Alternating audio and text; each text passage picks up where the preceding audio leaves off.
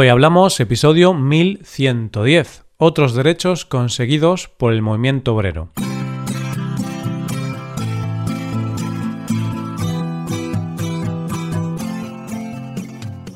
Bienvenido a Hoy Hablamos, el podcast para aprender español cada día. Publicamos nuestro podcast de lunes a viernes. Puedes ver la transcripción, las explicaciones y los ejercicios de este episodio en nuestra web ese contenido solo está disponible para suscriptores. Hazte suscriptor premium en hoyhablamos.com. Buenas, oyente, ¿qué tal? El escritor y filósofo ruso Nikolai Berdiaev dijo: El obrero no lucha por sí mismo, sino por toda la clase obrera. La finalidad que persigue entra en el terreno de la justicia humana universal. Es una lucha de clase contra el poder del capital. Y de eso vamos a hablar hoy, de derechos conseguidos o iniciados por el movimiento obrero y que han beneficiado a la humanidad entera. Hoy hablamos de derechos.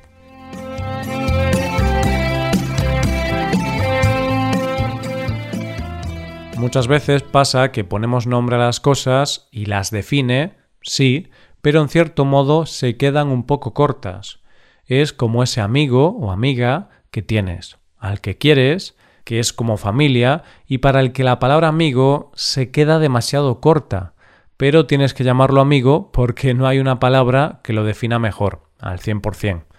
Pues lo mismo pasa con el movimiento obrero, que cuando escuchamos esta palabra pensamos en un movimiento que luchó por los derechos de los trabajadores exclusivamente, pero realmente las luchas del movimiento obrero fueron mucho más allá y es por eso que muchas veces al movimiento obrero habría que ampliarle un poco su definición y definirlo también como un movimiento político, porque en realidad fue un movimiento que consiguió muchos derechos que iban más allá de los propios derechos de los trabajadores, sino que eran derechos que tenían que ver con los seres humanos, con los hombres y mujeres que estaban detrás de los trabajadores, unos derechos políticos que marcaron un antes y un después en nuestra sociedad. Y es que este movimiento tuvo la tremenda y dura tarea de luchar contra una sociedad donde había una división de clases sociales tan extremas, tan polarizadas, que los trabajadores tuvieron que luchar por su sitio en la sociedad y luchar para ser considerados ciudadanos de pleno derecho en la sociedad. Hoy día el hecho de ir a votar es un derecho y un deber que tenemos muy normalizado. Es decir, cuando llegan unas elecciones, si eres mayor de 18 años en España, vas a votar y listo. Ese es el requisito, ser mayor de edad. Pero, obviamente, esto no siempre fue así. Hubo un tiempo en que solo podían votar unos cuantos. Es decir, no había lo que hoy conocemos como sufragio universal. Y para saber cómo se consiguió esto del sufragio universal, tenemos que irnos, evidentemente, al movimiento obrero, y más concretamente a un movimiento dentro del movimiento obrero llamado cartismo, del que ya hablamos de pasada en el primer episodio de este tema del mes. Para ver cuáles fueron las demandas de este movimiento hay que tener en cuenta un poco la situación política con relación al voto que había en la mayoría de los países. Y es que en la mayoría de los casos el sufragio era censitario. ¿Y esto qué quiere decir? Esto quiere decir que la gente podía votar o presentarse como representante en función de su renta o de sus propiedades. El voto y la clase política estaban en manos de los que tenían más dinero, lo que dejaba fuera, como te podrás imaginar, a toda la clase trabajadora. Entonces tenemos una sociedad en la que la política y el voto está en manos de una élite, de los más ricos. El cartismo, que era un movimiento que nació en Inglaterra, pensó que para conseguir los derechos de los trabajadores Primero había que atacar el problema por su base, es decir, que la clase política, siendo una élite, no iba a pensar en los derechos de los trabajadores, por lo que para que se pudieran conseguir ciertos derechos, lo primero que había que hacer era conseguir que los trabajadores y la gente de clase más baja fueran considerados ciudadanos de pleno derecho y que, por lo tanto, tuvieran derecho a voto para poder elegir a representantes políticos que defendieran sus propuestas e intereses. Para ello, este movimiento creó un documento que ya ha pasado la historia, Es el documento conocido como People's Charter, o lo que es lo mismo, la Carta del Pueblo. Fue un documento que se firmó el 7 de junio de 1837 en el British Coffee House de Londres y que fue enviado al Parlamento del Reino Unido en 1838. En este documento había seis peticiones. El sufragio universal masculino para hombres mayores de 21 años y sin antecedentes penales. Que el voto fuera secreto, que los diputados tuvieran un sueldo anual para que así los trabajadores pudieran dedicarse también a la política, no solo los ricos. Elecciones anuales al Parlamento para evitar sobornos. Eliminar el requisito de propiedades para poder acceder al Parlamento, con el objetivo de que los obreros tuvieran acceso. Y el establecimiento de circunscripciones iguales, lo que aseguraría la misma representación al mismo número de votantes. Y lo cierto es que en ese momento no se consiguió el sufragio universal, pero fue el primer paso, y poco a poco se fue instaurando el sufragio universal masculino en la mayoría de los países, sobre todo de Europa continental a principios del siglo XX. La Declaración Universal de los Derechos Humanos, en su artículo 20, dice Toda persona tiene derecho a la libertad de reunión y de asociación pacíficas. Esto, que nos parece una auténtica obviedad, también fue una de las grandes luchas del movimiento obrero.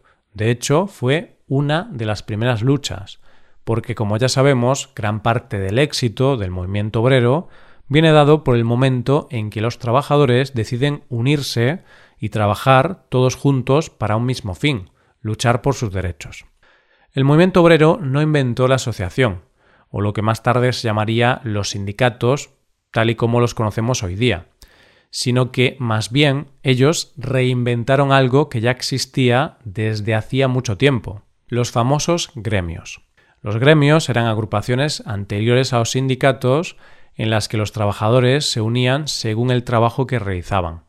Pero lo cierto es que los sindicatos estaban prohibidos en las fábricas, ya que se consideraba que las organizaciones iban en contra de la libertad de empresa y de contrato.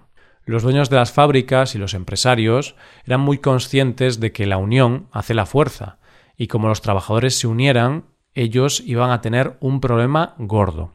Es por eso que se crearon leyes donde se prohibía explícitamente la unión de los trabajadores, Así, en Inglaterra se crearon las Combination Acts de 1799 y 1800, que prohibían que los trabajadores se pudieran unir en organizaciones. O la ley Le Chapelier de Francia de 1789, que ponía fin a los gremios y además prohibía que se creasen organizaciones o asociaciones de empresarios, artesanos u obreros. Y así, el gran hito de la libertad de asociación fue en Inglaterra en el año 1824, cuando se consiguió que se permitiera la libertad de asociación, y fue en ese momento cuando se crearon las trade unions, que podríamos traducir como sindicatos de oficio. Hay que decir que en un principio no tenían ninguna intención política, sino que en el caso de las trade unions estaban pensadas para prestar ayuda en caso de necesidad de sus miembros, y estaban formadas por trabajadores de un mismo oficio y una misma ciudad. En el resto del mundo, la creación de sindicatos fue un poco posterior. Y por ponerte un ejemplo de un sindicato muy conocido, la CGT nace en Francia en 1895. En la Declaración Universal de los Derechos Humanos podemos leer Todos tienen derecho a la libertad de opinión y expresión. Este derecho incluye la libertad de mantener opiniones sin interferencia y de buscar, recibir e impartir información e ideas a través de cualquier medio y sin importar las fronteras. El derecho a la libertad de expresión, ese derecho tan necesario para el buen funcionamiento de la democracia, un derecho por el que se luchó mucho, pero que parece que hoy día está un poco en tela de juicio, o por lo menos hay mucha polémica en torno a si hay que ponerle límites a este derecho fundamental. El derecho a la libertad de expresión ha estado presente desde siempre en las grandes reivindicaciones de las luchas políticas y sociales, pero podemos decir que la primera vez que se habla explícitamente de esto o que se recoge el derecho a la libertad de expresión en un documento oficial es en la Declaración de Derechos de Inglaterra de 1689. Solo que en este caso hace referencia a libertad de expresión solo en el Parlamento. Pero quizá los dos movimientos claves para el establecimiento de este derecho, como un derecho fundamental para todas las personas, son dos movimientos que marcaron importantes hitos en la historia de la humanidad, la Revolución Francesa y la Guerra de la Independencia de los Estados Unidos, ya que en ambos casos, para los revolucionarios que participaron en ambos conflictos, la libertad de expresión era uno de los pilares por los que luchaban. La Revolución Francesa creó la Declaración de los Derechos del Hombre y del Ciudadano en 1789, y en ella podemos leer La comunicación libre de ideas y opiniones es uno de los derechos más preciados del hombre. Cada ciudadano puede, en consecuencia, hablar, escribir e imprimir con libertad, pero será responsable de los abusos de esta libertad que se definan por la ley. Y en Estados Unidos, poco después, en 1791, se publicó la primera enmienda a su Constitución, donde se dice El Congreso no promulgará ley alguna por la que adopte una religión de Estado, o que prohíba el libre ejercicio de la misma, o que restrinja la libertad de expresión o de prensa, o el derecho del pueblo a reunirse pacíficamente y a solicitar al gobierno la reparación de agravios. Así que ya ves, oyente, al igual que tú tienes un amigo al que la palabra amigo se le queda corta, porque es mucho más que eso, quizá al movimiento obrero se le queda corta la palabra obrero, puesto que lograron mejoras para todos los ciudadanos en general, y no solo para los obreros. Y esto es todo por hoy, oyentes. Espero que os haya gustado mucho el episodio y espero que haya sido de interés. Muchas gracias por escucharnos. Por último, te recuerdo que puedes hacerte suscriptor premium para ver la transcripción, los ejercicios y explicaciones de este episodio. Para ver ese contenido tienes que ser suscriptor. Hazte suscriptor premium en hoyhablamos.com. Nos vemos mañana con un episodio de Cultura Española. Muchas gracias por todo. Pasa un buen día. Hasta mañana.